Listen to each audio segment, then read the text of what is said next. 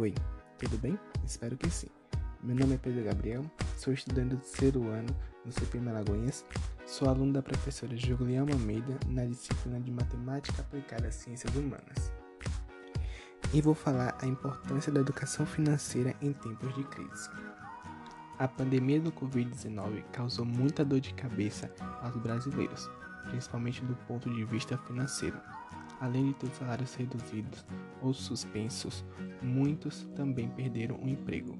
Segundo os dados do Instituto Paraná Pesquisas, cerca de 82,8% da população foi afetada financeiramente pela crise. Em uma pesquisa da Associação Brasileira das Entidades dos Mercados Financeiros e de Capitais, Ambima, aponta que mais da metade dos brasileiros entraram em crise sem uma reserva financeira de emergência. Bem, vou listar agora cinco pontos para te ajudar a ter uma reserva de emergência. Primeiro ponto: é importante não deixar de controlar o orçamento, pois, segundo o levantamento feito pela CNDL e SPC Brasil, cerca de 48% dos brasileiros não conseguem controlar o próprio orçamento.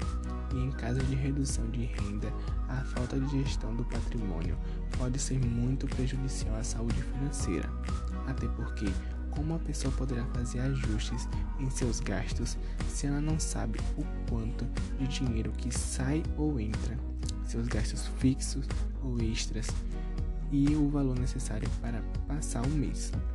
Pois isso é indubitável a importância do controle de gastos para se planejar para o futuro. Segundo ponto, ter uma reserva para emergência. Quem entrou na crise sem reserva passou mais dificuldades. Segundo acreditas, é indicado que economize 10% da renda mensal. Por isso, quem se organizou financeiramente com antecedência está mais estável, mesmo que sua renda tenha sido afetada. Terceiro ponto. Tendo em vista que você já controla seu orçamento, outra aprendizagem que a pandemia trouxe foi de se ajustar para gastar menos do que ganha, porque com a ideia de gastar até o último centavo, a probabilidade de acabar endividado é muito grande. Quarto ponto.